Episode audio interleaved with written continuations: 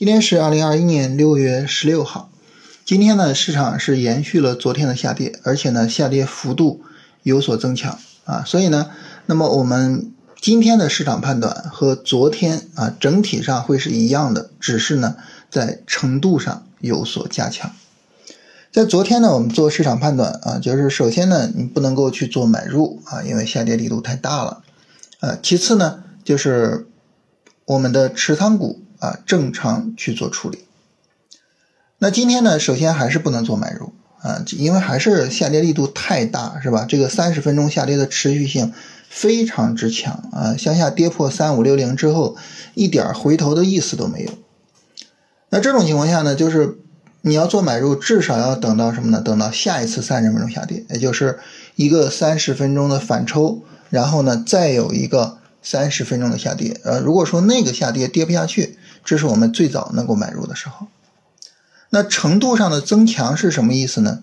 就是因为这个下跌力度实在是过大啊，一个底部结构啊，比如说底背离啊，一个底背离有可能起不来，这个时候呢，说不定啊，到时候大盘它可能有底部结构，但是呢，我们也不做买入啊，我们再等一个三十分钟下跌啊，这个也是有可能的。啊，因为它现在的下跌力度实在是太强了，所以不排除说市场需要一个反复探底的过程。啊，这个事情呢，我们需要等到市场这个新的三十分钟下跌走出来，我们到时候呢再去做判断。这是第一个程度的增强。第二个呢，就是我们昨天说，就是我们手里边的持仓股啊，整体的表现还是比较好的。这也就意味着什么呢？在昨天收盘的时候，我们手里边其实还是有大量的持仓的。啊，我在昨天收盘的时候呢，个股是持有五只股票，啊，那么今天呢，因为大盘再度大跌，啊，所以这个时候呢，这个个股开始撑不住了，啊，有的呢是冲高回落，啊，有的呢就直接回落，所以这个时候呢，啊，这很多个股票呢就需要去做出场，那到今天收盘的时候呢，我手里面持有多少股票呢？就只剩下最后一只股票了。这个时候呢，就面临一个问题，什么问题呢？就是踏空的问题。你手里只有一只股票，然后呢，你又不准备去做买入，那如果说市场微转，这个时候呢，你也就会出现踏空。啊，这个问题呢，在昨天并不是问题啊，因为昨天，呃，手里边的仓位还是比较重的，是吧？啊，你这样走微转，那好，那我欢迎啊，啊，但是呢，今天这就成了一个问题，所以这里呢，就需要去考虑一下。就是当我手里面没有股票的时候，我还坚定刚才的判断，还是坚定的说不做进场吗？啊，这个时候一旦说市场走出来微转，那这个时候怎么办呢？所以这个问题呢，就需要提前讨论，提前去考虑好。首先第一个啊，刚才我们说了，市场下跌力度大，别说当前这个三十分钟下跌。啊，下一个三十分钟下跌，哪怕下跌力度小，都有可能不做买入，所以这个时候肯定是坚定的不做买入啊，踏空就踏空了，这是第一。第二呢，就是我们考虑，其实呢，我们不想踏空，就需要买股票，而你一旦买股票，就会面临另外一个风险是什么呢？就是亏损。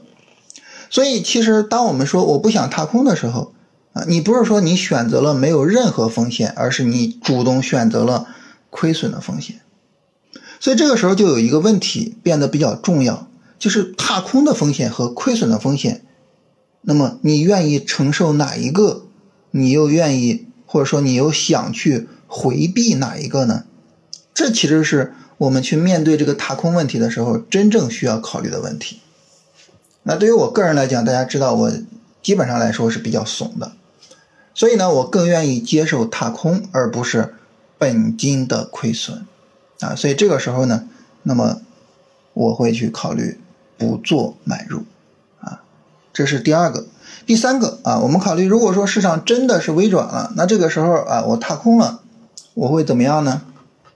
实事求是的讲，我会非常高兴。为什么呢？因为这说明市场有可能进一步的上涨。啊，这说明三月二十五号以来的这个上涨，它有可能不会终结。如果说市场明天是一根大阳线，直接上三千六以上，哇，那就太好了啊！我满这个等于什么空仓啊，完全空仓踏空了一个超大规模的阳线，但是呢，我会是非常非常高兴的，因为这就意味着后市可能会有非常好的行情。所以这是最后一点啊，踏空在我看来不是很大的问题。实际上我踏空越多，我可能越高兴。所以从这三个角度来说呢，就整体上啊，那么我虽然股票只剩一只了，但是呢，不会做买入啊，这是整体上我对于这个行情的一个处理。那么现在呢，因为这个下跌力度比较大哈，所以我们现在也不得不不去考虑一个问题，就是三月二十五号以来的这个上涨有没有可能会终结？就目前来讲呢，这个上涨终结的可能性是比较大的啊，所以。呃，这个时候呢，我们在思维上呢，也应该会有一些防守的思维了啊，不应该老想着说，啊，我要去赚钱啊，我不能踏空，就不能老想这个问题了。这是大盘的情况啊，板块方面呢，今天油服和第三代半导体整个呢走的是比较好的。那么其他的很多板块啊，就是之前的强势的，比如说新能源车、锂电池啊，今天基本上就都崩了，是吧？呃，然后。像什么光伏啊什么的，呃，当然医美、白酒之类的就不说了。就是整个呢，之前的强势板块崩的比较厉害啊。现在呢，就是最值得去看的，应该讲还是那个鸿蒙概念啊。另外呢，最近这个石油啊，就是油服这一块涨得比较好啊。这一块呢，也可以跟踪去看一下。嗯，总体上来说，如果说嗯这个下跌结构完成啊，这个完成最早到后天哈。啊，到时候呢，我们可以看一看这些板块整体调的情况，啊，这是板块的情况。然后来看大家问题哈，这个我们找一些非个股的问题来聊一下。有朋友问说，创业板五零的止损是不是放点放在这个六月四号的低点啊？然后下边有朋友给回答了哈，说是这样的啊，就整个调整过程中的低点。然后一般呢就是低点乘以零点九九啊，也就是你往低点下方放一些啊，那不能说就紧卡着那个低点是吧？有朋友问这个顶点软件啊，顶点软件它是不是龙回头？然后我在六月十号去买入，这个有没有问题？顶点软件呢，它有点问题，就是六月一号和六月二号的调整属于放量大跌，这个调整呢不算很理想啊，所以。呃，如果说我去做判断的话，我是不会买这只股票的。中金科技调整充分了没有？呃，它整个调整呢，你要说从五月二十八号以来去算这个调整，那整体上的调整是充分的啊。但是中晶科技呢，那么它可能是随着它的这个芯片这个板块哈啊，我们看到是在六月七号和六月八号。啊，有两天比较大的阴线啊，这个可能是一个阴影。呃，芯片、光刻机整个这个板块，呃，在六月七号和八号都是有这样的一个情况。然后龙兴化工有没有问题？化工最近走的也挺强，但是龙兴化工的话呢，它前面这个调整也是比较比较厉害的，就是六月八号这个阴线比较大，然后六月九号拉了一下之后呢，前面两天很快又把这个。上涨给吃没了，所以整体上来说，这个相对来说弱一点。龙兴化工还有个问题，就是它之前的拉升力度比较一般啊。你在拉升力度不够强的情况下，面临着五月十三号前高的一个压力，是吧？这个前高好几次都没有过去，这个时候呢，不算是太好的交易机会啊。但是呢，最近这两天还是扛住下跌了，是吧？还是不错的。然后这个早晨开盘啊，十五分钟之内股价上蹿下跳。上蹿的时候呢，可以轻松的突破，让我们进场；而下跳的时候呢，又轻松的破位，这个怎么办？这个其实没有太好的办法啊，因为早晨刚一开盘的时候呢，就是大量的资金涌入，很容易导致这种不稳定的行情。大家可以看一下我们每天的这个资金变化，你会发现每天早晨是资金量最大的，然后呢，十点之后资金基本上就是稳定了。然后到最后半小时呢，资金再稍微的有一点点上翘，所以每天早晨的时候呢，大量的资金涌入到市场，很容易带来这种急涨急跌的行情。那你说怎么办呢？其实没有什么太好的办法。简单来说呢，就是最简单的就是我我早晨这十五分钟我就不进场，我宁愿就说冒着踏空的风险我就不进场。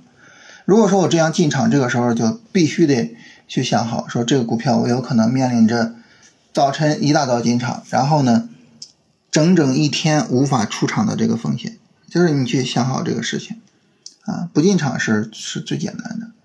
比如说我在新米团有时候跟大家聊哈，说什么样的股票比较好呢？你看盘中这个大盘下挫，但是呢我能够扛住这个大盘下挫，那肯定是比较好的，对不对？这个时候呢，我会说什么股票扛住了呢？哎，扛住的这些，我会把早晨大涨的给排除掉，就早晨大涨的不在讨论之列。我们只讨论那些正常运行，但是呢，我没有跌下去，我扛住的这些个股啊。所以，呃，早晨呢，你可以考虑说不去做这个进场啊，就是除非说，比如说我这个大盘走的也很好啊，大盘呢可能它一早大盘就有一个进场位。或者是呢，板块特别好，或者是个股特别好，机会不容错失啊！除非是这样，否则的话呢，其实可以等一等。然后，宜安科技六月九号买入，宜安科技六月九号去做买入啊。然后买入之后呢，其实宜安科技不应该六月九号买入啊。宜安科技你看一下，就是它在六月四号有一个明显的小阴线缩量，应该是在六月四号之后去做买入，也就是六月七号买入。这个股票你买的有点晚，买的晚就意味着追高，追高就意味着你的止损不好设置，因为按道理来讲，它的止损应该设在六月一号的低点下方，你可能就不舍得，因为止损幅度会比较大。而你一旦不舍得设止损，然后呢，它再一跌，你就会比较恐慌，所以这个买的晚，它会是一个问题。请问调整充分是三十分钟跌破十日线，不是三十分钟啊，是日线跌破十日线啊，不是三十分钟。那调整过大怎么判断？调整过大，你一看日线上有大阴线，你一看三十分钟有破位，是吧？下跌的时候放量，这基本上就是调整比较大。呃，士兰微和南华生物的南华生物啊，调整怎么样？士兰微和南华生物整体上调的都比较小啊，都是可以去关注的，就是它它们个股上属于扛住了下跌的。推损怎么设置？亏损的话呢，就是市场走出来新的三十分钟低点，我们把止损提上来。设置的话呢，就看你的这个券商的软件有没有这个功能，可以和券商去沟通一下。很多券商可以设止损，但是设不了推损啊。就是你可你你你把这个止损放在你的进场价下方，券商是支持的，但是把止损放在进场价的上方，很多的券商不支持，这个需要去咨询一下。黄金股还能拿吗？这个我我没有参与过，不太清楚啊。什么情况下不要等下一个三十分钟上涨，再等一个三十分钟下跌？那就是你等到这个结构的时候，你等到三十分钟下跌力度小的时候。现在下跌力度太大了，没法做。呃，老师，你前天说的振裕和新鹤股份都属于是次新股，你不是说不记录次新股吗？我我说的是不记录，比如说你像三峡能源这种，是吧？它刚上市两天，它没有一个涨跌起伏，啊，但凡有一个涨跌起伏，都可以去做跟踪啊。请问老师，好未来和新希望受制于国家政策大跌，这类公司还有投资价值吗？有投资价值，我觉得应该是有投资价值的，就是，呃，但是国家整顿这一块的坚定程度，应该讲也是比较大的，啊，现在呢又成立了一个。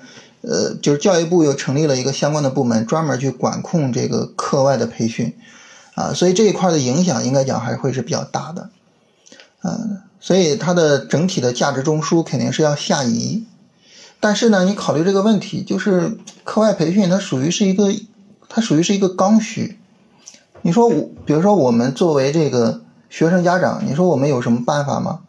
你说我们想去做课外补习吗？肯定不想，是吧？我我们当然希望，呃，小朋友是吧？这个朝九晚六啊，然后非常舒服。但是你只要是最终那个高考不改，你前面这些什么素质教育也好，什么减负也好，什么限制课外培训也好，就是这些都没有任何意义。只要最终高高考这一件事情不改，你你改前面的它有什么用呢？没有意义啊，所以。从这个角度上来说的话呢，就是它是一个刚需啊，就是我觉得后面从市场的客观需求上来讲，那么还会是非常大的客观需求啊，这个是没有任何办法的。你包括现在中考都有很大的压力，现在很多的省市啊，中考是要求百分之五十进高中，百分之五十进职业高中，哇，这个太恐怖了啊！那这时候那家长就得拼了命的让孩子去进那前百分之五十啊啊！那这个时候就是课外辅导，它会是一个刚需，而且是非常非常强的刚需啊，所以没有办法，就是呃，只要中考、高考这个事情不做变动，这个事儿没办法。所以我觉得。呃，他们投资价值还会是有投资价值，只是这个价价值中枢的下移是肯定的。啊，这是大家所有的问题。